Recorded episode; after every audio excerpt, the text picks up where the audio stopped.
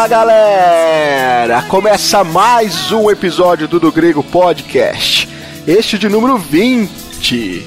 Eu sou Rafael Pavanello e esse episódio está sendo gravado na plenitude dos tempos. Oh, essa, foi, essa encaixou como uma luva. Você viu? Meu nome é Jean Lobato e depois de 400 anos Cristo chegou. Ô, oh, glória! e meu nome é André Lourenço e a pergunta que não quer calar é: será que Jesus era cristão? Ô, oh, louco, rapaz. Aí você vai arrumar treta. Por quê? Ah, Nossa. Você não tem noção a discussão que esse título tem que você acabou de falar. É mesmo? Sério. Ué. Treta é meu sobrenome, meu nome do meio. Meu nome é André Treta Lourenço. Não, é André Treta Teletrinha Lourenço. Ah, então já vou responder a pergunta, então. Não, Jesus não era cristão. Não. Não tem como a pessoa que deu início ao termo cristão, ou que se personificou em seu Cristo, ser um seguidor dele mesmo. Olha, por isso que Lutero não gostava que as pessoas se denominavam, na verdade, luteranos, nem Calvino calvinistas, né? É, porque ele não tinha morrido ainda. Pois é. de, Depois que calvinista, de calvinista, o lance de Calvino a gente sabe por quê. É Uhum. porque eu, o camaradinha lá, que, que não era calvinista, eu não sei nem se ele era luterano, era um Ele francês, era... se eu não tô Não, enganado. ele era luterano. Ele era luterano? Sim. Ele falava de calvinista justamente porque Calvino não gostava. É, ele, Era na verdade, provocação. é, é era um pastor luterano, chama Joaquim Westphal, eu acho. Não sei falar É, esse nome Tinha que esquisito. ser o Joca. Bom, pessoal, como vocês viram aí, hoje nós vamos falar sobre a pessoa de Jesus Cristo na plenitude dos tempos. A nossa ideia inicial aqui foi trazer um pouquinho da, de uma das áreas né, da sistemática, que é a, a cristologia. É, obviamente que nós temos várias e várias coisas para tratar dentro do tema cristologia, mas hoje nós queremos falar especificamente da vinda de Cristo no tempo certo, na hora exata, e a gente vai trazer aqui um pouquinho sobre a questão histórica, né, que aconteceu antes da vinda de Cristo, para que vocês fiquem por dentro aí desse assunto. Quem sabe, né, se eh, der tudo certo aqui nessa gravação, a gente não monta aí algumas sessões, algumas séries voltado para cristologia e posteriormente também para outras áreas da sistemática, né? Por que não? Bacana, a ideia é boa. Bacana, hein? A ideia é boa. Bom, é isso. Mas, como sempre, antes de nós irmos pro nosso episódio, vamos lá para os nossos recados.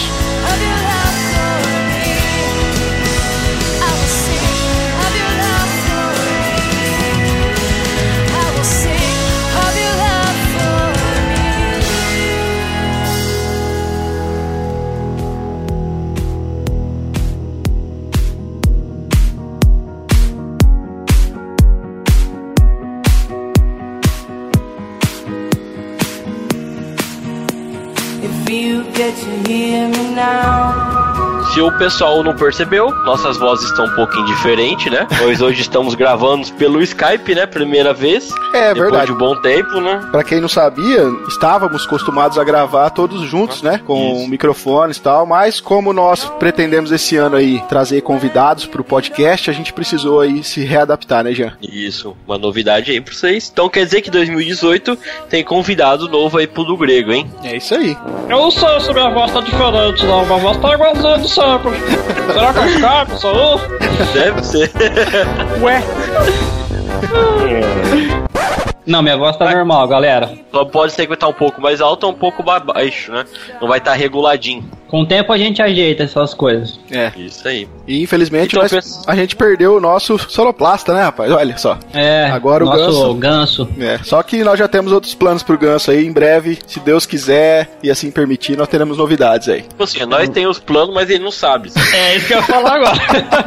Aí, Ganso, vê se ouve o episódio que você vai saber dos planos que nós temos pra você. Você sabe É. que esse- essa mensagem nunca vai chegar no Ganso por esse meio, né? É verdade. Você tem um cara que participa do do grego, mas não ouve do grego, é o Ganso. Mas beleza, pessoal. Vamos dar os recados então. 2018 aí chegando bom pra nós. Nós vamos começar a cuidar mais do nosso canal no YouTube, né? Você viu que a gente, Tentar sempre, fazer. a gente sempre promete É isso, né? sempre Jean? É.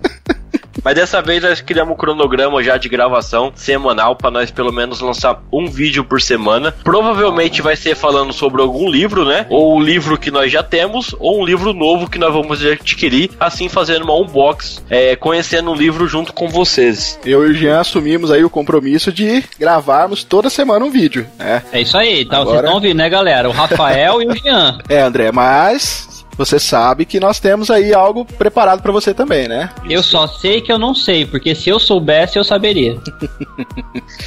Mas como ainda não foi pautado ainda aqui na nossa equipe do Grego, a gente não vai falar por enquanto. Mas se Deus quiser, vem novidades aí com o André também no YouTube. É isso aí. Vai ser um canal do YouTube só pra falar de polêmicas. Polêmicas! para, para, para, para, para, para! Loucura, loucura, loucura! Ah, não fala isso não, Jean, que eu lembro que o Luciano Huck tá concorrendo à presidência, pelo amor de Deus. Não, não comenta, ia ser meu primeiro vídeo seria esse daí, olha lá, já estragou com tudo, ó, cancela, Spoiler, deu spoiler já. Cancela, não quero mais brincar disso daí. Pessoal, um outro recado que eu gostaria de dar aqui é que nesse ano de 2018 nós vamos continuar lá com a nossa enquete, tá? É, lá pra gente é bom que vocês comentem lá assuntos que vocês querem que nós tratemos aqui. No ano de 2017 nós conseguimos quase fechar aquela lista que tá lá, né? Não deu pra fazer todos, mas quase que a gente consegue. Mas, se Deus quiser, a gente vai ainda é, tratar daqueles assuntos que estão lá pendentes. Se eu não me engano, é só um ou dois que falta. E são assuntos um pouco mais complexos, então a gente queria trazer um convidado especialista para falar sobre aquele assunto. Eu não vou dar spoiler de quem vai ser, mas né, vamos ver ainda certinho isso. E você pode estar indo lá no Facebook, barra do grego. A primeira, fix, a primeira publicação que tem lá que é fixa é a nossa enquete, onde você pode estar sugerindo títulos. É, você pode estar sugerindo temas para nós estarmos gravando aqui, né? Falando sobre o assunto. Então fique à vontade, entre lá na nossa fanpage, dê a sua sugestão e que no momento certo, na plenitude dos tempos. a gente vai estar gravando aí sobre o assunto que você sugerir, beleza? Então vamos lá pro nosso vigésimo episódio.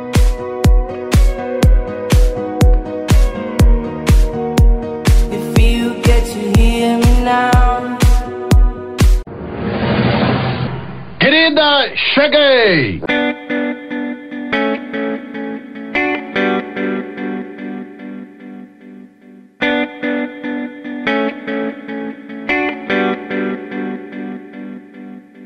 Bom, pessoal, eu acho que nós poderíamos introduzir nosso assunto aqui então, explicando a questão do que significa o nome Cristo, né? Porque é o seguinte, se a gente for analisar em todo o Novo Testamento, né, com frequência também na muitas cartas que, que os apóstolos vão escrever, é, Jesus ele é chamado de Jesus Cristo, né? Às vezes é chamado de Cristo Jesus. E o que, que então significa a palavra Cristo? Porque é bom a gente definir aqui que ela não é um sobrenome, né, Jean de Jesus, né? Então, Rafa, você acredita que antigamente eu não ligava pra estudar, né? Nem lia a Bíblia direito, vamos colocar assim. E pra mim, Jesus Cristo era um nome composto, né? Cristo era sobrenome de Jesus. Como o meu é Jean Lobato, né? Vamos Acho que- colocar assim.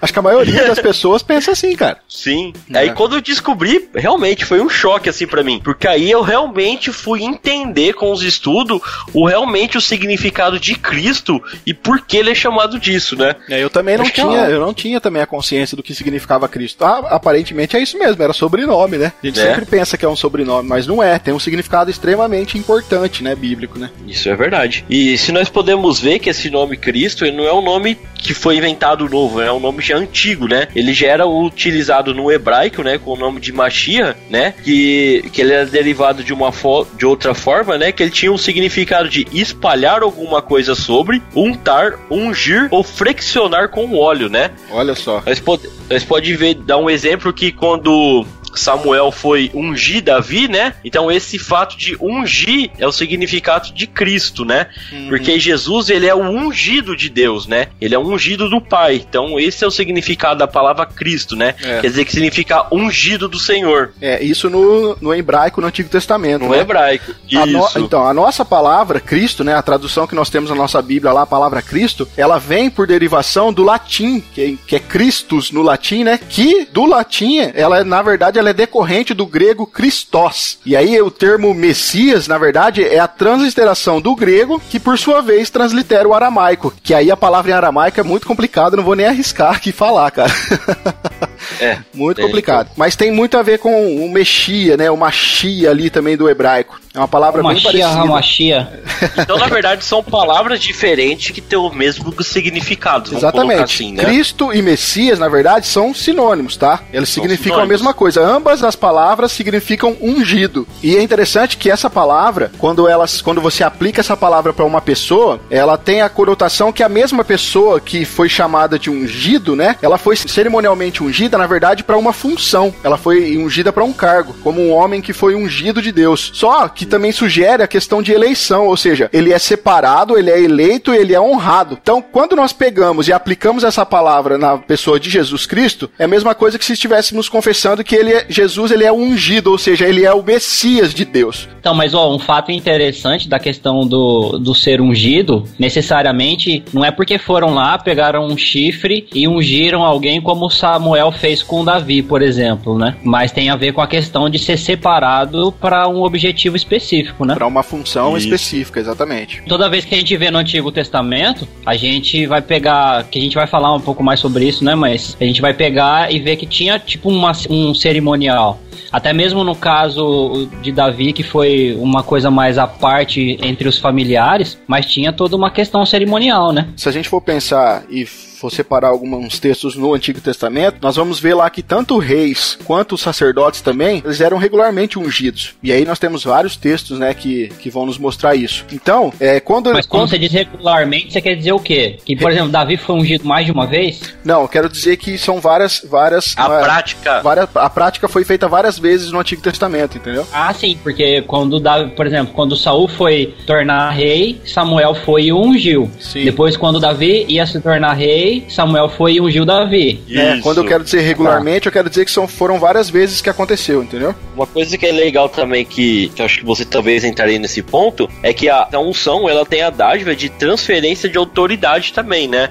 A questão não é só ir lá e jogar óleo na cabeça da pessoa. É questão que ela está sendo revestida com o Espírito Santo pra ela poder ter autoridade sobre o que ela irá fazer, né? no caso do rei é muito específico isso, né? Isso. Ou até mesmo no caso de um líder religioso ou do sacerdote, né? Inclusive, quando se separava um rei para ser ungido, aquele, aquele homem passava a ser chamado ungido de Deus, né? Para os nossos ouvintes, se quiserem acompanhar aí, tá lá em 1 Samuel 24:10. Ele nos mostra lá, tá escrito assim, né? Os teus próprios olhos viram hoje que o Senhor te pôs em minhas mãos nesta caverna. E alguns disseram que eu te matasse, porém a minha mão te poupou, porque disse: Não estenderei a mão contra o meu Senhor, pois é o ungido de Deus. Ô Rafa, só pra ajudar aí, o contexto é que Saul ainda como rei tava perseguindo a Davi lá, que da- ele ficava meio possesso e meio loucão, né? E aí Davi tocava a harpa pra ele se acalmar. Só que aí Davi começou a fazer muito sucesso entre o povo, entre o povo de Israel, e Davi começou e Saul começou a ficar com ciúmes. Então Davi teve que fugir porque Saul queria matar. E aí um belo dia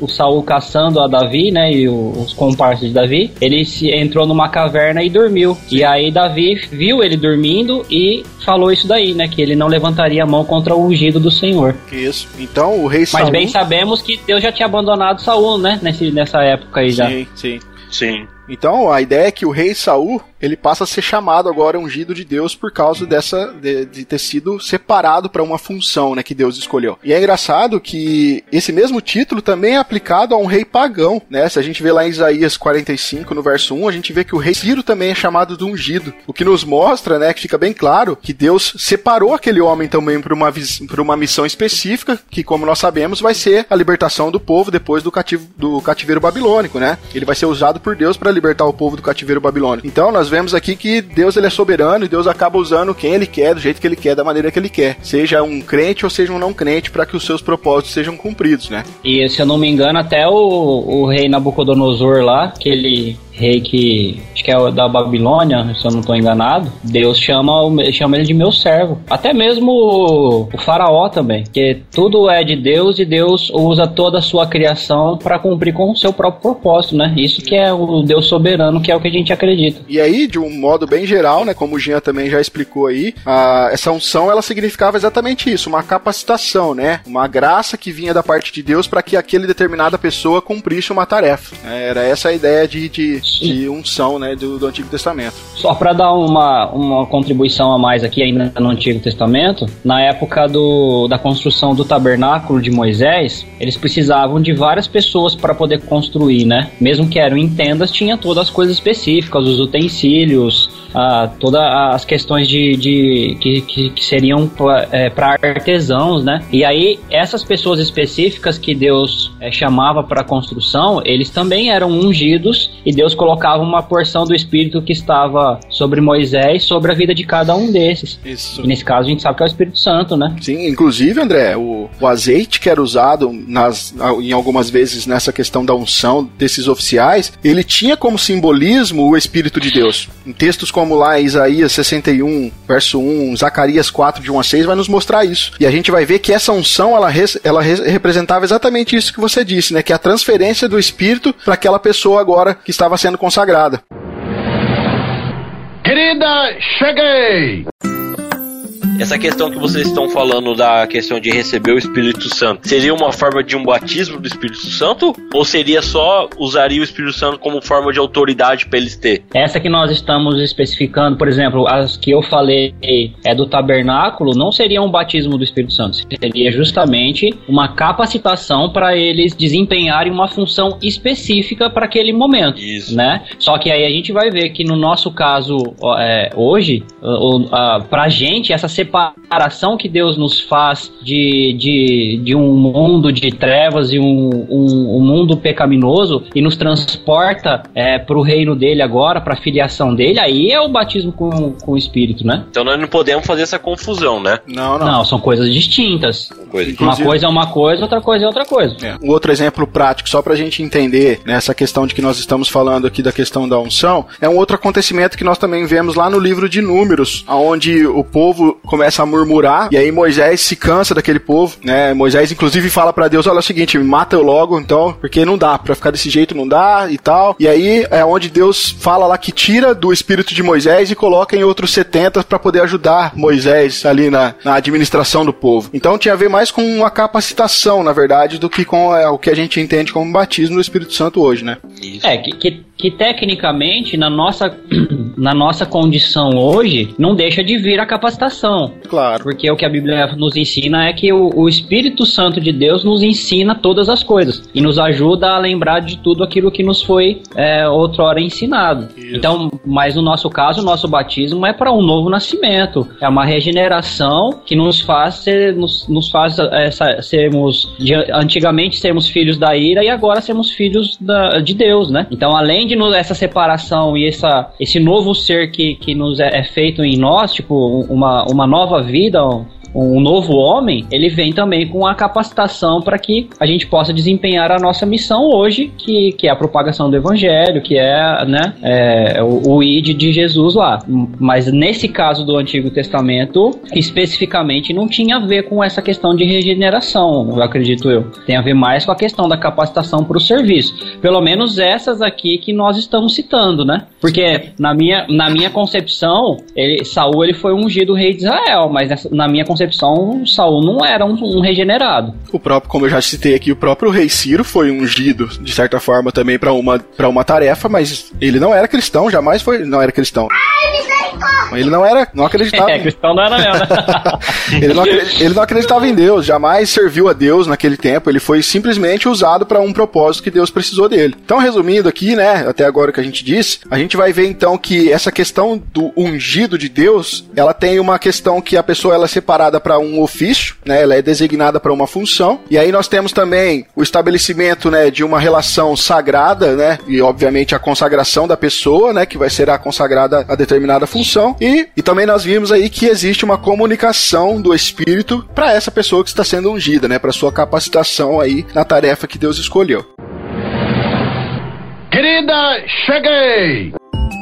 Bom, pessoal, depois então da gente entender qual era o significado né, e a prática da unção do Antigo Testamento, é importante nós agora entrarmos já então na questão do Cristo, né, de Jesus Cristo, daquele Redentor que foi prometido. E é importante falarmos aqui que existiu uma promessa de Deus de um Redentor futuro. Essa promessa está lá no comecinho da Bíblia, né, lá no capítulo 3 de Gênesis, no verso 15, onde Deus promete que haveria um descendente da mulher que iria pisar na cabeça da serpente. E nós sabemos que a serpente é identificada como Satanás, né? E durante todo o registro da, da revelação bíblica, nós vamos ver que, e nós já falamos em outros episódios aqui, nós sabemos que a revelação bíblica ela é progressiva, e nós vamos ver que durante toda a revelação bíblica, é, o relato vai nos mostrando que aquele que viria seria exatamente o Messias, Cristo, né? O ungido de Deus. E nós temos, durante todo o acontecimento das passagens do Antigo Testamento, nós vamos ver Cristo sendo prefigurado em vários homens na Bíblia, nós vamos ver Cristo sendo prefigurado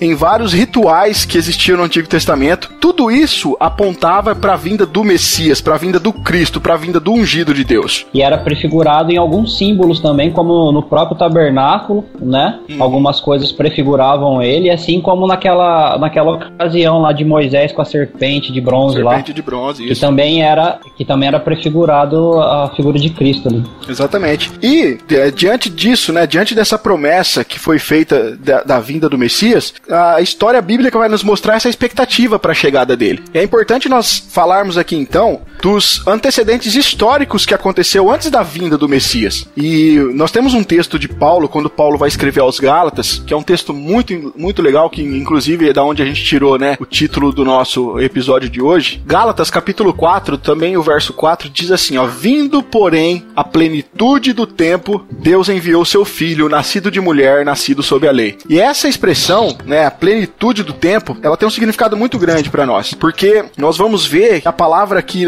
usada por Paulo, né, a palavra grega cronos, ela tem um significado, ela tem um sentido de que isso está completo, de que o tempo ali atingiu o seu tempo preciso, está fechado. Ou seja, Paulo está querendo dizer ali que Cristo, ele é o centro significativo de toda a história, onde ele vai mostrar que o evento central, né, o grande evento de tudo aquilo que a história estava esperando para acontecer, na verdade, se dá como cumprimento absoluto nesse tempo. Ou seja, o ápice, né, o clímax aqui do plano de Deus se cumpre agora na pessoa de Cristo. O Messias, o redentor, aquele que foi prometido lá em Gênesis, agora ele chega. Só que muitas coisas aconteceram na história, né, e aí a gente entra muito aqui na, na questão do período, principalmente ali no período intertestamentário, muitas coisas aconteceram para que a vinda de Jesus Cristo fosse perfeita e plena aqui nessa terra. E a gente vai bater um papinho com vocês sobre isso agora. Posso dar só uma alusão? Claro. sobre essa questão da plenitude dos tempos, vamos imaginar o seguinte: Deus tem. Quem já viu aquela ampulheta lá de areia pra marcar tempo com a areia caindo assim? Sei, sei. Sim. Sabe, né? Tá na- com isso na mente, né? Aí imagina o seguinte: tá, beleza, Gênesis 3,15. Aconteceu. Jesus pega essa ampulhetinha dele e vira. Tum. Aí começa a cair cada grãozinho de areia, cada grãozinho de areia, cada grãozinho de areia. Na hora que o último grãozinho de areia caiu, tum, plenitude dos tempos. Vem Jesus. Aí Deus vira de novo a ampulhetinha pra cair os grãozinhos de areia pra volta de Cristo. É. E os grãozinhos de areia tá caindo lá ainda, estamos esperando. ainda a, a segunda jornada tá caindo ainda. Exatamente. Mas a primeira caiu tudo. Plenitude Será que- dos tempos. Jesus encarna. Será que vai demorar muitos anos ainda? Como Ai, demorou a primeira sabe, vez? né? Não sei. E é- isso é uma alusão, né? Não é uma questão cronológica específica. Já foram 500 Não, sim. anos e agora vão ser 500 anos. Tanto que já foi 2000, né? Então, O problema é antes. se você estiver gravando um podcast nessa hora, né? Mas por quê? você ser arrebatado, aí o cara que tá lá junto fica, o resto foi embora, entendeu? Gente, a pessoa ainda gravando assim, cai a internet de alguém e fala, pô, pronto, aconteceu. Ô, Jean, cara, mó pré-milenista, você acha? Deixado para trás. Ó, eu, eu vou ligar meu Facebook aqui, porque eu já sei que todo olho verá, então vai que tá rolando uma live na hora do arrebatamento. É verdade. Ai, gente, vamos, vamos deixar isso pra lá que não é nosso assunto, pelo amor de Deus. É, voltando aqui.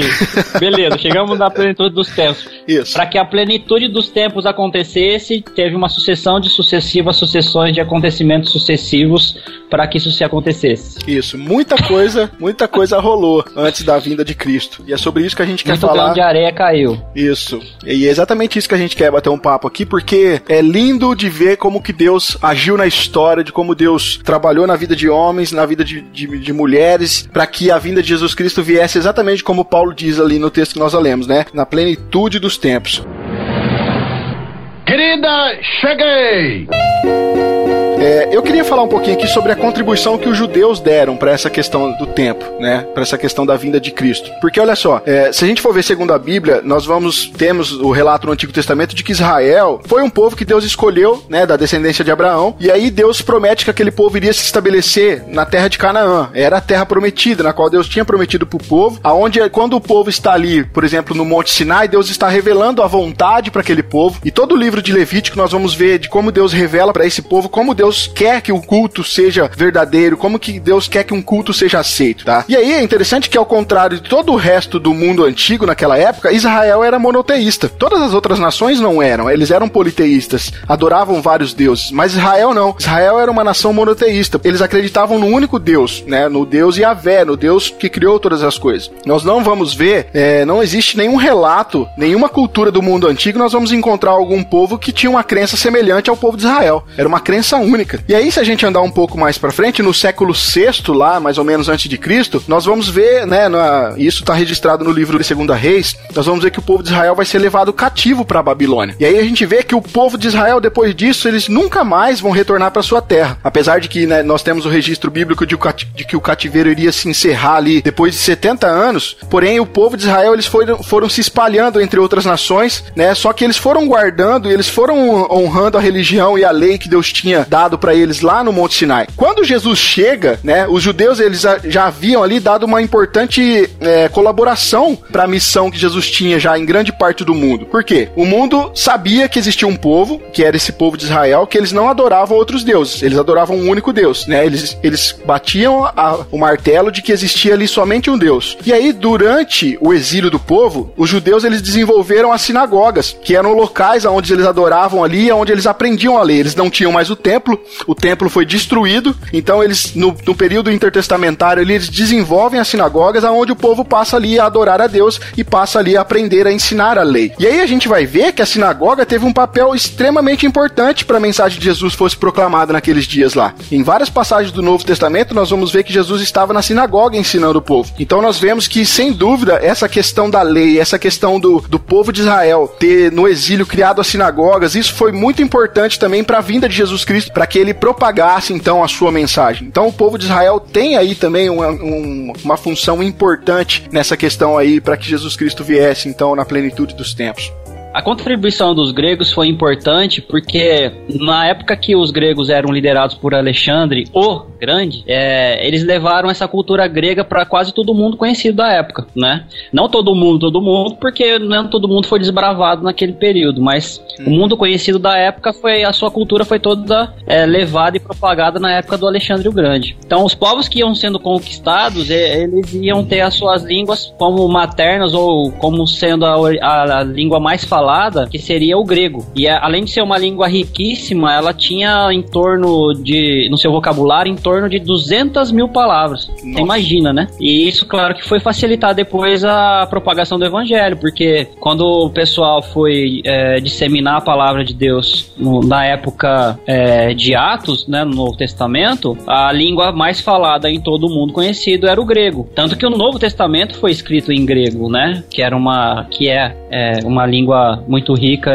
para poder é, falar de pensamentos, falar de coisas como é feito no Novo Testamento todo. E André, um outro, um outro fato também que é importante a gente relatar aqui, cara, é a questão da filosofia grega, né? Porque a gente vai ver que é, através dos, dos três maiores filósofos aí conhecidos da antiguidade, né, da história da filosofia, que foi Sócrates, Platão e Aristóteles, através deles a gente vê que todo o desenvolvimento, o raciocínio lógico, tudo isso se tornou um instrumento muito eficiente na, na elaboração e na transmissão de um pensamento Testamento que era um pouco mais apurado. E o Novo Testamento ele foi escrito em grego e, a, e o, o texto usado era um texto que tinha um, um, uma, uma gama muito rica de significado para o povo da época. E é interessante que a gente vai ver que em muitos casos os escritores bíblicos, né, os escritores do Novo Testamento, inspirados por Deus para poder escrever as escrituras, eles vão pegar palavras que já eram conhecidas do, do povo grego, é palavras que já tinham um significado muito rico para o povo grego, só que eles pegam essa palavra e dão um significado significado novo agora. Eles dão um significado muito mais profundo, que vai ultrapassar bastante e muito até os limites do emprego comum comum daquela palavra. Um exemplo que nós temos aqui é lá eh, no, no Evangelho de João, quando João vai falar do- da nossa tradução escrito verbo, né? É, que vai falar que no princípio era o verbo e o verbo estava com Deus e o verbo era Deus. A palavra verbo ali é a palavra logos. João, quando emprega essa palavra no Novo Testamento, ele meio que dá um choque na cabeça dos gregos com aquilo. Que para os gregos o logos tinha um significado, João vem e faz uma ampliação do significado para aquilo. Então, os escritores do E outra, além de fazer essa, ô Rafa, além Uhum. de fazer essa ampliação do significado, ele atribui é, esse significado para a pessoa de Jesus. Exatamente. Ele diz que tudo aquilo que os gregos entendiam como logos, na verdade é Jesus Cristo aquilo. Então é muito importante, né, a necessidade da gente estudar aqui os termos gregos, não nas- somente na sua literatura mais clássica, mas também dentro do emprego comum nas escrituras. Porque, como eu já disse, muitos dos autores bíblicos pegaram palavras que já eram empregadas antes e trouxeram um significado novo para ela. Então a contribuição dos gregos foi muito importante para a questão aí da, do desempenho, né, da, da língua, porque foi uma língua quase, como o André já explicou, uma língua quase universal, aonde então o texto bíblico teve acesso aí a muitas pessoas. Para fazer um comparativo, acredito eu que nessa época aí, o grego é o que é hoje o inglês, né? Exatamente, é verdade. Aquilo Sim. que o inglês é para nossa geração hoje, o grego era naquela época. Deve, guardadas as devidas proporções, obviamente, né? Claro. Querida, cheguei!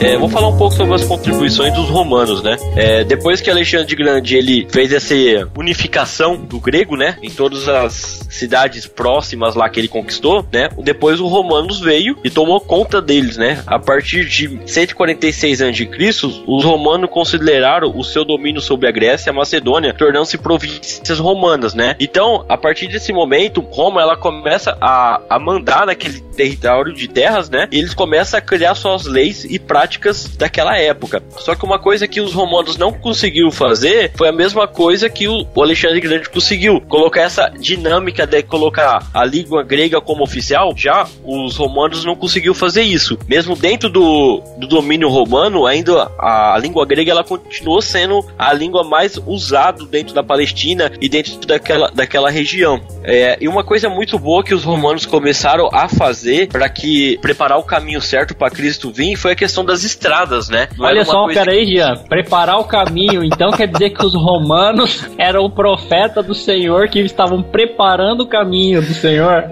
Olha, as prof... profecias Eles então estavam aplainando os outeiros, como é que é lá o termo de João Batista? Então, antes Hã? de João Batista ser o profeta que preparava o caminho do Senhor, primeiro veio os romanos. Foi romanos.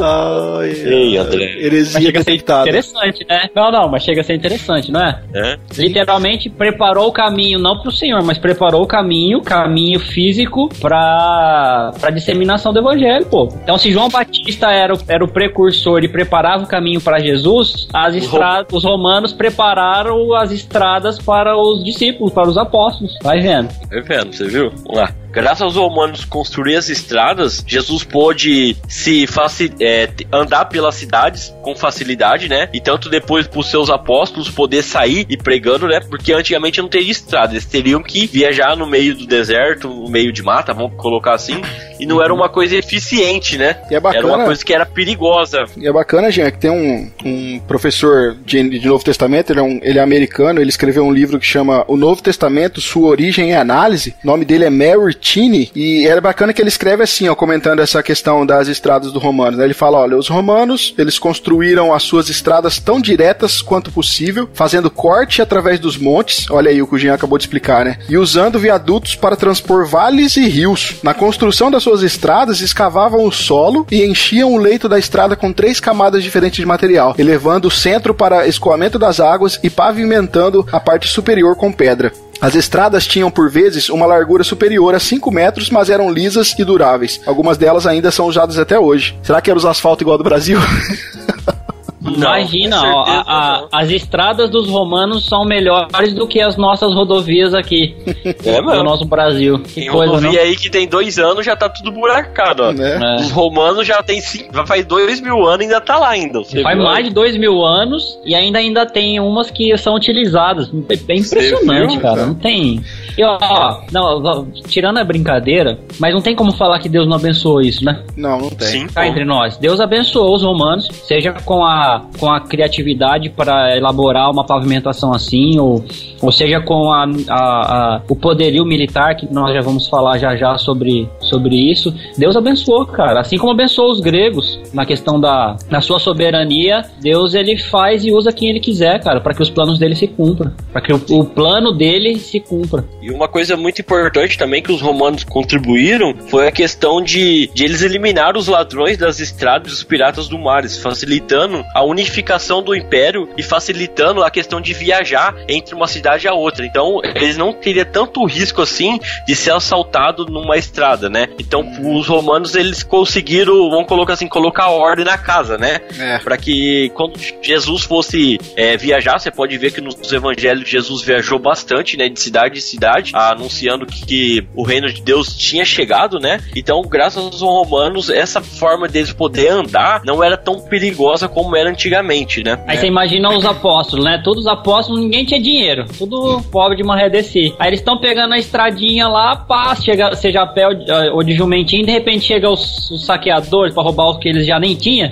Aí é. tá, né? Imagina se eles estivessem pegando a oferta de uma igreja e levando pra outra e roubado. Nossa, não, aí não pode, né? Então, e como o Jean explicou, mais uma vez, Deus abençoou os romanos pra isso. e como o Jean explicou aí, é, Jesus andou bastante mesmo, cara. E tinha re- regiões que antes dessa ação dos romanos aí, elas praticamente não tinha como chegar lá. Era inatingível mesmo. Não tinha como tra- atravessar rios, atravessar montanhas. Alguns lugares não tinha como passar. Então, essa contribuição dos romanos foi essencial para que o evangelho fosse divulgado aí na pessoa de Cristo e posteriormente também dos apóstolos, né? Querida, cheguei!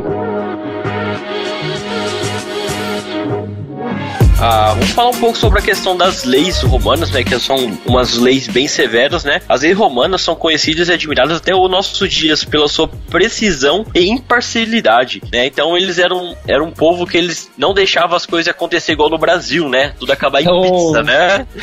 Quem dera que fosse assim. Eles eram muito severos com as suas leis, né? Se você roubou, você vai ser condenado de pronto. Não tem esse negócio de dar escapatória, né? Então, o- as pessoas tinham muito medo das leis romanas, né? Então, por causa disso, o, o império começou a ser um império próspero, né? E não tendo tanto problema assim para o imperador, né? Por causa disso daí, porque eles eram muito, muito rígidos com o que eles mandavam e exigiam da população. Inclusive, Paulo, sendo um cidadão romano, né? Nós vemos no, na, na própria é, no relato de Atos, né? Que Lucas escreve, nós vemos lá que é, a questão da liberdade dele é tratada em si com base nas leis, né? Romanas. Inclusive também lá em Atos 25 nós vemos lá, né? A carta de Que é onde a gente vê um relato ali, um exemplo bem específico de como funcionava a justiça romana naquela época, né? Essas leis aí, como o Jean disse aí, precisas e imparciais, né? E tem um fato interessante de que Paulo, ele pediu um arrego para César, né? Foi, ele exatamente. basicamente, ele basicamente pediu aquela lei dos piratas lá do Parola.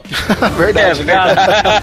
que o, o Jack Sparrow falou assim, é, Parola, Parola, que era justamente para ele poder falar com o capitão inimigo lá para tentar negociar. Paulo fez a mesma coisa com César, ó, tá vendo? Piratas do Caribe saiu daí.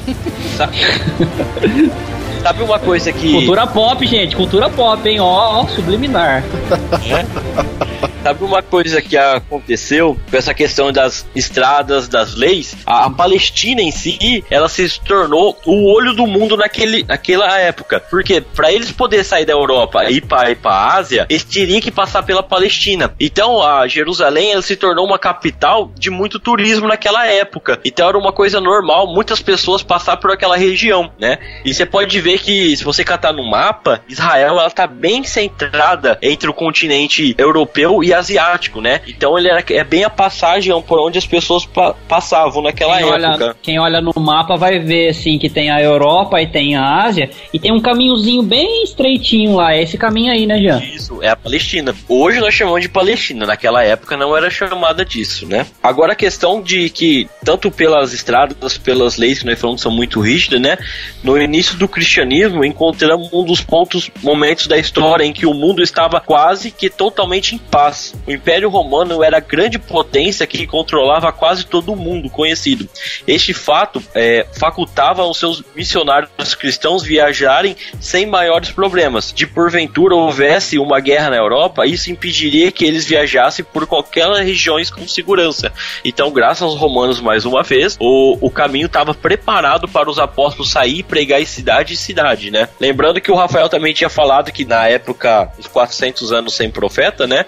Os judeus eles criaram as sinagogas. E essas sinagogas elas não ficavam só dentro das cidades judias, né? Elas ficavam em cidades pagãs. Então, os, os próprios apóstolos tinham a oportunidade em um lugar onde que já falava do nome de Deus e lá eles podiam falar sobre o Messias, né? Isso é uma E coisa olha- muito legal de saber. E olha que interessante como funciona a providência de Deus, né? Então Jesus vem no, na plenitude dos tempos, onde já se estabelece no mundo conhecido uma única, uma única língua, a, a língua que é mais Uma, é, uma é, língua padrão, vamos colocar. uma assim. língua, isso, uma língua padrão. Uma, a- a- uma língua mãe de todas as nações, que é o grego. Numa língua só, ah, o evangelho pode ser bem disseminado, que era uma língua rica, uma, uma língua é, de um, um paladar muito aguçado e refinado para explicações. E também uma paz no mundo conhecido, graças aos romanos, que faz com que o evangelho possa ser é, propagado de maneira sem que você imagina o seguinte se o pessoal cada um, o pessoal do, do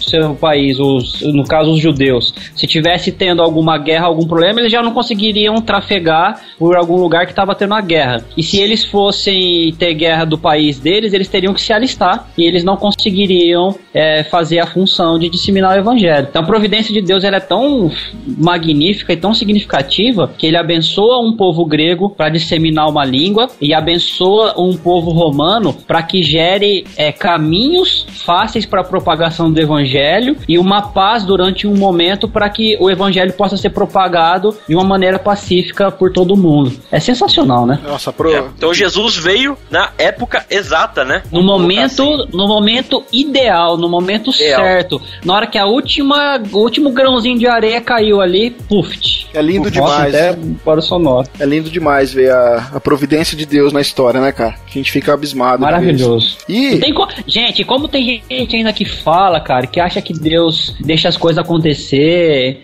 que acha que Deus, ó, não, mas Deus não fica interferindo na vida de ninguém, não. Não, Deus é tão cavaleiro, Deus não, não, não vai, deixa você fazer as, tomar as suas decisões. Não, de- Deus deixa, deixa você viver como você quiser. Não, isso daí vai acontecer se a gente, é, se a gente fizer um negócio assim, assim, assado. Não, Deus tá lá quietinho na dele lá, sentadinho no trono, só de boa, como se não se importasse com nada. Rapaz do céu, não Imagina. pode, cara. a gente acabou de Não ver aqui, pode. né, de como Deus, como Deus age no tempo certo, de como Deus dirige a história para que os eventos que ele estabeleceu aconteçam. A gente acabou de ver aqui, ó, Cristo veio, sabe? Antes da vinda de Cristo, a gente viu que o tanto o cenário político, tanto o econômico, cultural, social, tudo isso teve grandes transformações que, que ajudaram na preparação na vinda do Messias. Isso é providência de Deus, não tem como não ser. Querida, cheguei!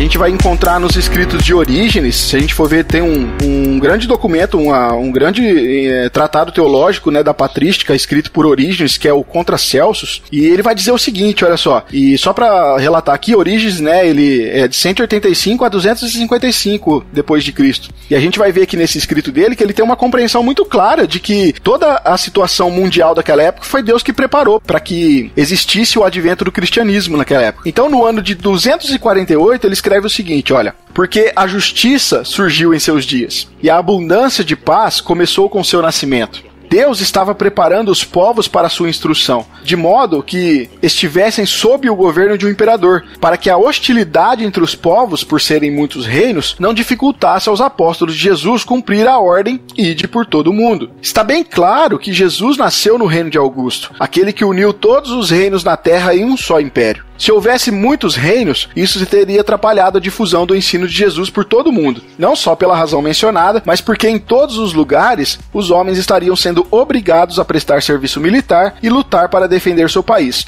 Isto era assim antes do tempo de Augusto. Por esta razão, como poderia este ensino, que prega a paz e não permite nem mesmo que as pessoas se vinguem de seus inimigos, ter sucesso se a situação internacional não tivesse mudado em termos globais, fazendo surgir uma atmosfera menos hostil que Jesus encontrou quando nasceu? Então, nós vemos aqui, né, que no escrito de Origens ele deixa bem claro que tudo aqui foi preparado de antemão para que a vinda do Messias, para que a, a propagação do evangelho fosse feita com tranquilidade, porque Deus estava aí cuidando da história, né? Isso é Como muito faz legal. até né? hoje, viu? Exatamente. Inclusive. Você pode ver que então Deus preparou o caminho certinho para que Jesus visse, né? Preparou tanto a, como você falou, a questão cultural, a questão das leis, né? Então você pode ver que Jesus ele chegou no momento certo, né? Agora, nós não podemos deixar de notar que em todos esses acontecimentos, né, existia uma expectativa muito forte do povo judeu com relação à vinda do Messias, certo?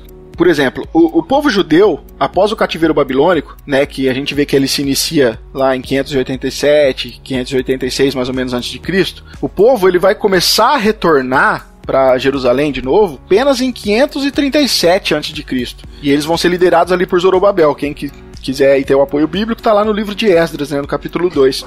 E a gente vai ver que depois disso, que, esse, que o povo retorna, eles vão ser dominados ali por vários outros povos. Eles vão ser dominados pelos persas, eles vão ter o domínio dos gregos sobre eles, dos sírios, dos romanos. E aí, ah, o Jean já explicou muito disso aqui, mas eh, o povo tinha um interesse muito grande pela Palestina, porque como o Jean já bem retratou, era uma, era uma, uma região ali que era muito estratégica. O, como o Jean disse também, né? Todas as, as estradas que passavam ali levavam a todas as outras partes do mundo. Então, se os romanos dominassem a Palestina, eles, eles iriam ter o controle praticamente ali do Meio Oriente, tá? Por isso que a gente vai ver que depois todos os outros governadores que sucederam é, os governadores romanos ali, eles ficaram ali na Síria e na Palestina, porque ali, como o Jean explicou, era uma fronteira oriental do Império Romano que fazia divisa com um grande rival da época, que na, na verdade era o Império dos Partas, né? Agora, essas sucessivas invasões desse povo, né, desse povo que dominou Israel, tanto os persas, gregos, sírios, romanos, e também para contribuir aí, né, o silêncio da parte de Deus, que nós, nós sabemos que depois de Malaquias até o escrito dos evangelhos ali, que a gente chama do período de silêncio ou dos 400 anos ali antes de- do Novo Testamento, antes de Cristo,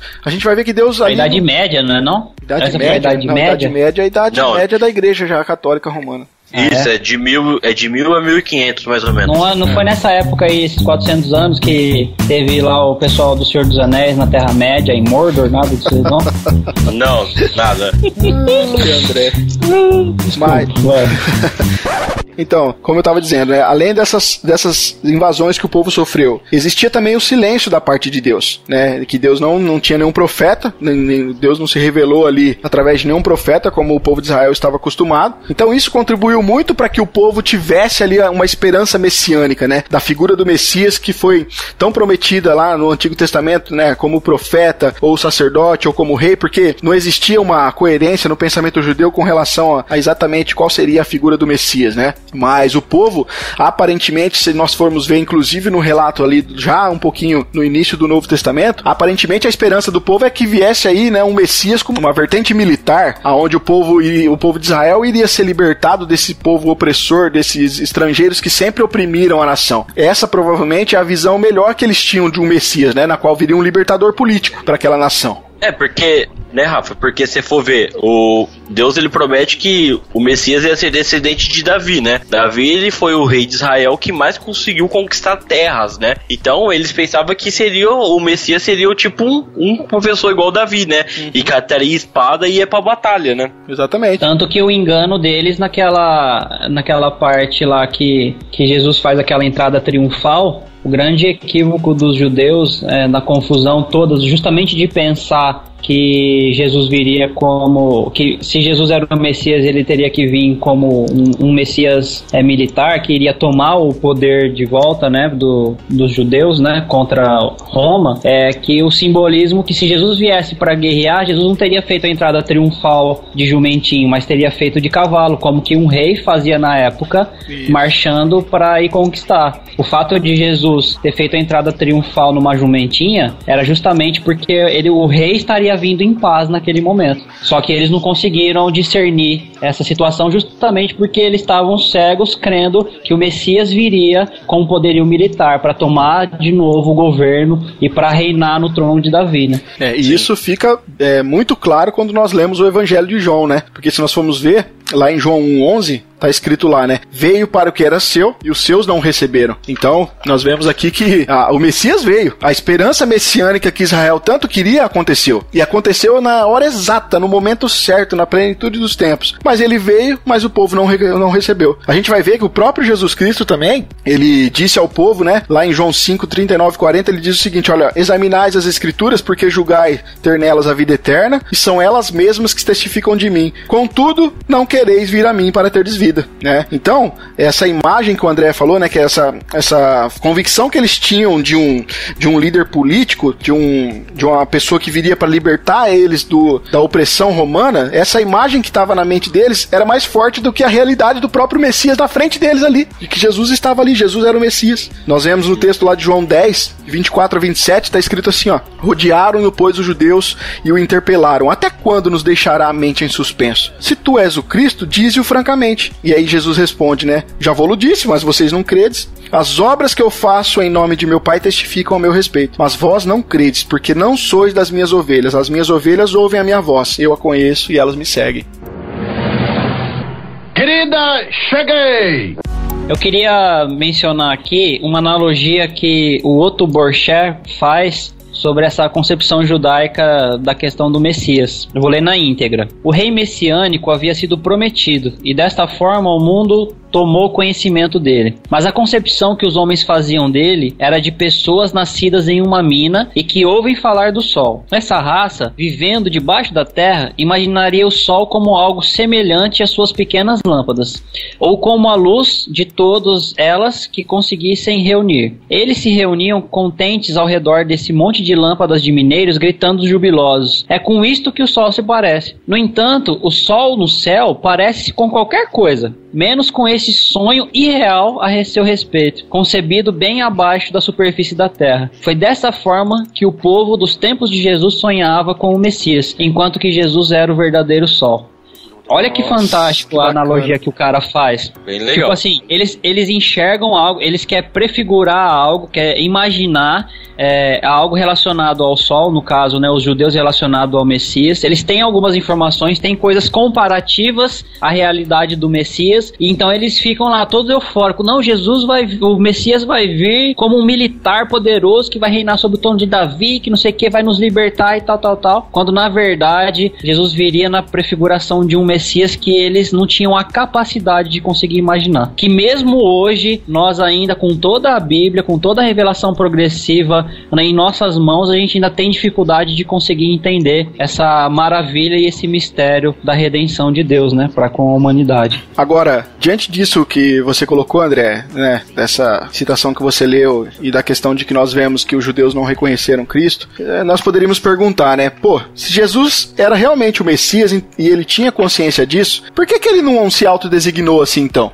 Então, eu acredito que Jesus ele tinha essa consciência de ser o Messias, é, é claro. Jesus ele sabia, é, chegou a um determinado ponto da vida de Jesus que ele já tinha ideia é, do papel que ele tinha que cumprir, principalmente em seu ministério já atuante, né? Porque depois de um certo tempo ele já começava a falar do sofrimento que ele iria passar. Você pode ver que lá em Lucas 2,49, ele fala assim, ele respondeu, por que me procuráveis? Não sabeis que me cumpria estar na casa do meu pai? Então, tipo assim, ele tinha essa consciência que ele era filho de Deus, E né? essa consciência aí era quando ele ainda era um menino. Sim. Porque o pessoal tinha ido lá comemorar uma festa e eles foram lá pra Jerusalém, se eu não tô enganado, e aí na hora, e eles iam de comboio, né? E na volta, os pais de Jesus olham, cadê? Cadê o menino? Cadê Jesus? Cadê Jesus? seu, Sumiu. Maria, cadê seu filho? José, não sei, não sei onde seu filho tá, tá ligado? Perderam. Na hora que eles voltam, Jesus ele tá lá no templo, se eu não me engano, tinha 12 anos. Ele tava lá no templo, sentado na roda com os mestres da lei e conversava com eles como de igual para igual, cara. E aí ele faz essa. é, é, isso, ele fala isso, o que você citou aí. Pô, eu tô na casa, você não acha que eu não deveria saber que eu estaria na casa do meu pai? Olha a consciência de dizer que ele estava na casa de Deus e que ele já considerava Deus como o pai dele. Sim. Se com, com 12 anos ele já tinha essa consciência, não tinha como não dizer que ele não sabia que ele era o Messias, né? É, o que a gente, Correto. que a gente entende, então, é que é, as raras vezes, né, que Jesus, é, houve poucas vezes que ele se identificou como Cristo de Deus, na verdade era realmente para evitar, né, um, um mal entendido aí, que essa questão de que esse termo iria provocar na mente do povo na época, né? E na verdade tem aquela questão, né? Ele não queria que as pessoas acreditassem porque ele falava, ele queria que as pessoas vissem que ele era, né? É, um- é uma interpretação diferente, né? Ó, eu sou o Messias, sou filho de Deus, o Salvador do mundo, tá tudo certo aí? Não. É. Ele quis mostrar pelos seus atos que ele era o Salvador, que ele era o Messias. Então, mas olha, olha, olha a treta, imagina a treta, vamos lá. Ó, imaginação. Jesus ele chega, essa concepção aí que o Rafael tava falando, de Messias como, o, como um rei militar, certo? Que vai tomar Aham. por força de volta e vai libertar o povo da situação que tava. E aí ele começa a falar que ele é o Cristo, que ele é o Messias de Deus. E a galera começa a pegar pulmão e espada e pegar tudo, então vamos, vamos lutar. Se o nosso, o nosso general chegou, vamos lutar e sair matando todo mundo. E quando Sim. Jesus ele não, não tinha essa prerrogativa, ele não viria, não dessa vez ainda pra tomar, é, É. para libertar o povo dele de vez, né? Ele Jesus. ele estava vindo de uma maneira pacífica e ele precisava passar por situações complicadas de sofrimento, ensinando é, primeiro os seguidores dele a como caminhar após a ida dele e de uma maneira tranquila e cumprindo, na verdade, a agenda do Messias que, que foi designado a ele. Sim. E quem realmente conhecia essa agenda do Messias que foi falado nos profetas, principalmente em Isaías, conseguiam reconhecer, como o Jean falou, e co- nas atitudes que Jesus tinha, que ele realmente era o Messias. E Jesus, Correto. mesmo ele sendo, tendo, ele tendo calma, ele tendo cautela, a gente vê que, por exemplo, no- lá em João 6 tem uma, um relato lá que Jesus Cristo multiplica os- o- a multiplicação dos pães, né? E ali o Peixes. povo, diante do milagre, o povo queria proclamar ele rei já. sabe? Imagina, né? Entendeu? E aí disso Jesus Cristo já zarpa dali, já vai pra outra região, porque o povo já queria proclamar ele Ele- rei. Imagina se ele saísse por aí falando que ele era o Messias, né? O que iria acontecer. É. Sim. Se na hora lá, na hora que foram entregar ele pra, pra crucificação, lá foram prender ele, ah, um dos discípulos dele já sacou a espada e decepou a orelha de um romano. Você imagina se isso viesse desde, desde o início dele, da pregação do evangelho dele, ele falando que ele era o Messias? Né? Quanta ia- orelha não tinha caído, você acha? O povo, o povo ia organizar uma revolta contra Roma ali a, e a coisa ia ficar feia. E quando ele fala, é, quando ele pergunta pros, pros discípulos quem ele, quem ele é, né? É, que aí Pedro vai fazer a- a- aquela confissão que nós temos, a confissão até hoje, que nós confessamos que Jesus é o Cristo. E Jesus ainda fala assim: Ó, você tá falando isso, mas quem te revelou foi o meu Pai. Isso não vem de você. Tipo, esse conhecimento não é teu, né? Exatamente. E ainda existe nesse texto aí a proibição, que Cristo proíbe Pedro de divulgar isso. Pedro fala para que ele não saia por aí espalhando isso, porque a gente vê ali que Jesus Cristo tem essa consciência de que o povo poderia entender o conceito de forma errada ali, né? Aham. E acabar aplicando isso de forma que não era para ser aplicada. É, a gente tá falando aqui que Jesus Cristo não se designou, mas na verdade teve algumas passagens, né? Jesus Cristo se auto, Jesus se auto-identificou como Cristo. Né? A gente vai ver várias passagens no Novo Testamento que ele diz realmente quem ele era. Inclusive um, um dos textos que para mim aqui é mais relevante com relação a essa essa questão é que é o texto de João 4, onde Jesus Cristo tem aquele diálogo com a mulher samaritana. É um texto aí bem conhecido, acho que todo mundo conhece o contexto, né? Em que Jesus Cristo está conversando com ela ali no, no poço de Jacó. E no versículo 25, então, Jesus diz, é, a mulher diz o seguinte para Jesus: Olha, eu sei, respondeu a mulher, que há de vir o Messias chamado Cristo. Quando ele vier, nos anunciará todas as coisas. E aí no verso 26 está escrito: Disse-lhe Jesus: Eu sou, eu falo contigo. Então aqui Jesus claramente que deixou claro, olha, o Messias, o Cristo que vocês tanto estão esperando, tá aqui, sou eu. E o que é interessante, olha só, ainda volta aquela prerrogativa que a gente tava falando. Jesus ele tá conversando só com a mulher samaritana aí. Ele não tá divulgando pra multidão. Exatamente. Ele não tá confessando Isso. diante da multidão. Tanto que uma expressão que ele usa muito, que é, é, citado no, no Evangelho de Lucas, que é equivalente a Cristo, é que ele usa o Filho do Homem. Aí vai ver Jesus falando, pra Jesus não falar assim o Messias ou o Cristo, ele fala que o Filho do Homem há de padecer, que o Filho do Homem há de sofrer, o Filho do Homem tal, tal, tal, tal, tal, tal. Essa mesma expressão do Filho do Homem é o que equivale a Cristo. Querida, cheguei! E Jesus Cristo se declarando o Messias, nós não podemos é, deixar de pontuar aqui na- nesse episódio que Jesus Cristo ele era muito mais que um homem, cara. Jesus ele era o próprio Deus. Sim. Era o Deus encarnado. Era o Deus encarnado. O próprio Jesus, né, quando ele, ele algumas situações que ele falava de si mesmo, a gente vai ver que ele usava expressões que, é, que eram conotativamente divinas mesmo. Lá em João 8,58, por exemplo, João, quando ele- Jesus, quando ele vai dizer aos judeus, ele fala o seguinte: olha, antes que Abraão existisse, eu sou. E essa, essa expressão eu sou é claramente uma referência é, na eternidade de Jesus Cristo. E somente Deus é eterno. Essa expressão é, eu sou, né, dessa passagem, nos, nos dá um eco aqui é, do que Deus disse a Moisés quando ele se revelou lá na sarça, arde- na sarça ardente, né? Lá em Êxodo 3, no verso 14, onde lá Deus fala eu sou o que sou, né? Outra, uma outra declaração que eu separei aqui também, que eu acho que foi surpreendente de Jesus, está lá em João 5, 26, onde ele fala, olha, assim como o Pai tem vida em si mesmo, também concedeu ao Filho ter vida em si mesmo. Olha só, Jesus aqui está falando de uma autonomia com relação à vida. E só Deus pode ser autônomo com relação à vida, né? Não existe outro. Os homens dependem totalmente de Deus para ter vida, porque eles, é, os homens são criados, eles não têm vida em si mesmo. Então, quando Jesus afirma isso, ele está dizendo, né, que quando ele está afirmando que tem vida em si mesmo, ele está se igualando a Deus, ou seja, ele está se equiparando a Deus. tá?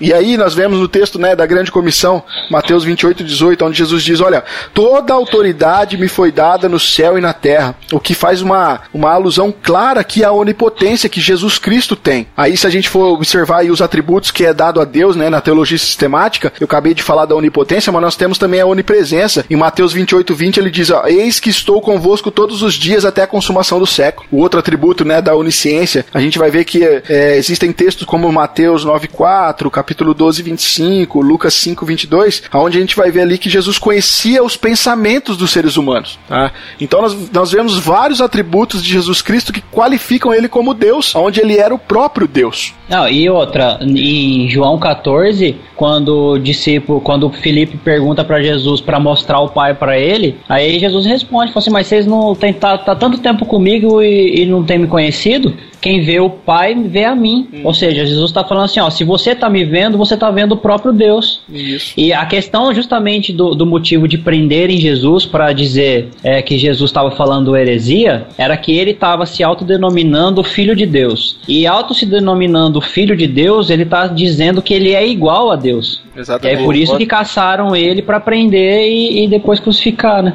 Ô, André, um versículo que faz alusão você tá falando é em João, capítulo 1, versículo 14. Fala assim: E o verbo se fez carne e habitou entre nós, cheio de graça e de verdade. E vimos a sua glória, a glória como unigento do Pai, né? Como o único filho de Deus, né? Então, a Bíblia tá recheio de, de versículos mostrando a, a divindade de Jesus, né? E é um erro nós arrancar isso da Bíblia, né? Que acontece com muitas igrejas hoje que acabam arrancando essa divindade de Jesus. Jesus simplesmente é o caminho para Deus, mas não ele é Deus ao mesmo tempo, né? Então, olha só, percebam o caminho que nós traçamos até aqui. Começamos lá em Gênesis 3:15, certo? Nós vimos toda a história do povo de Israel sendo desenvolvida ao longo do tempo. Nós vimos toda a questão no período intertestamentário, onde aconteceram ali que nós já falamos com a colaboração dos gregos, a colaboração também dos judeus, a colaboração dos romanos, e nós vemos o próprio Deus encarnado na pessoa de Jesus Cristo, na plenitude dos tempos, no tempo exato, aonde a história humana, a situação global estava propícia para que o evangelho fosse propagado. Meu Deus do céu, isso é providência, cara. Se Isso, Deus não é soberano, eu não sei o que ele é. Pois é. Né? Isso, olha só, nós, ouvintes, é só um pontozinho só do assunto cristologia. Nós poderíamos aqui abrir isso aqui um leque muito grande para estudarmos a pessoa de Cristo e tudo aquilo que envolve a questão do Cristo, né, do Messias, do ungido, mas nós não temos tempo para isso. É, mas ah, é, se vocês me permitirem, antes da gente finalizar, eu gostaria de fazer algumas implicações aqui práticas Pois não. sobre tudo que a gente tem falado. Pode ser? Pode? Então vamos lá, cinco implicações práticas para isso tudo que nós discorremos desse- durante esse tempo. Primeiro, Jesus, como Cristo de Deus, veio para cumprir a vontade do Pai. Nós somos santificados em Cristo para fazer a sua vontade. Segundo, todos aqueles que pelo Espírito creem em Jesus Cristo foram ungidos por Deus com seu Espírito Santo de forma permanente e irrevogável, que era o que nós discutimos aquela hora lá, que nós acabamos falando um pouco sobre nascer de novo e tal no Novo Testamento. Isso. 3. Nós olhamos a história de forma fragmentada. No entanto, Deus a dirige dentro da perspectiva da eternidade. Assim, alguns fatos que nos parecem muitas vezes acidentais, tendo diversas explicações históricas, são direcionados por Deus para a realização do seu plano redentor. Ou seja, essa soberania de Deus, essa providência que tudo vai se encaixar de maneira perfeita para que esse plano de Deus, do início ao fim, alcance o seu ápice e se complete, que é esse plano redentor de Deus. Como se, vamos colocar assim, Deus é o autor, ele tá escrevendo a história, né? Nós conhecemos a história que já aconteceu, que nós lemos, mas daqui pra frente nós não sabe como essa história vai ser contada, né? Mas Deus já sabe como ela vai ser realizada e como ele quer que seja realizada. Claro, porque foi ele que escreveu.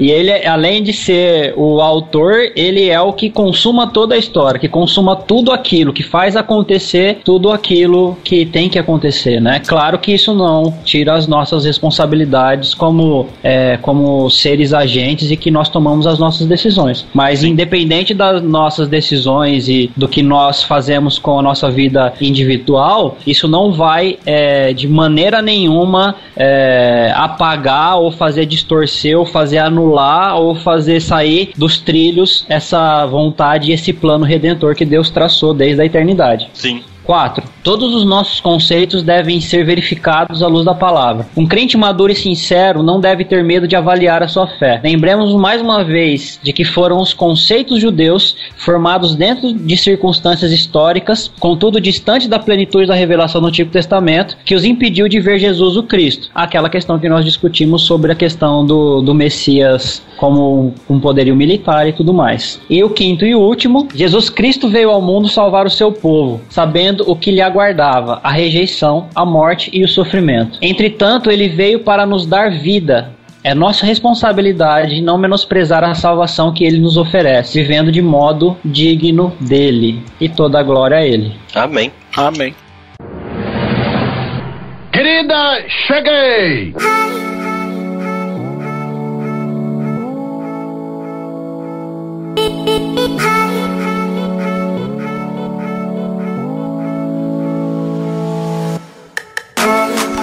Bom, pessoal, é isso. É, como eu disse no começo, né, nós queríamos tratar aqui de um ponto específico da sistemática, que é a questão da cristologia, mas tem muita coisa para ser abordada nesse assunto, a gente não consegue falar de tudo num episódio só. E então a gente quis trazer para vocês exatamente esse conceito, né, de que Jesus Cristo, o Messias, o prometido, o futuro redentor de Israel, ele veio na- no tempo exato, no tempo que Deus preparou através da sua providência. Nós vamos ficando por aqui, né? Novamente eu digo aqui, se você tem sugestões, tem críticas, tem como colaborar com esse episódio, corre aqui nos comentários, deixa aí a sua crítica, a sua sugestão, e vai ser um prazer pra gente estar batendo um papo com você sobre esse assunto, beleza? Eu vou ficando por aqui então, meu nome é Rafael Pavanello, e eu termino lendo Gálatas 4:4 novamente. Vindo, porém, a plenitude do tempo, Deus enviou seu filho, nascido de mulher, nascido sob a lei, para resgatar o que estavam sob a lei, a fim de que recebêssemos a adoção de filhos. Meu nome é Jean Lobato e todas as coisas foram feitas por intermédio dele, e sem ele nada do que foi feito se fez. João 1:3. Meu nome é André Lourenço e para diversificar um pouco, eu vou ficando por aqui com a Confissão de Fé de Westminster, no capítulo 8, o item 2, onde diz: O Filho de Deus, a segunda pessoa da Trindade, sendo verdadeiro e eterno Deus, da mesma substância do Pai e igual a ele, quando chegou o cumprimento do tempo, tomou sobre si a natureza humana, com todas as suas propriedades essenciais e enfermidades comuns, contudo sem pecado, sendo concebido pelo poder do Espírito Santo no ventre da Virgem Maria e da substância dela. Assim, as duas naturezas inteiras, perfeitas e distintas, a divindade e a humanidade, foram inseparavelmente unidas em uma só pessoa, sem conversão, composição ou confusão. Essa pessoa é verdadeiramente Deus e homem, porém, um só Cristo, o único mediador entre Deus e o homem.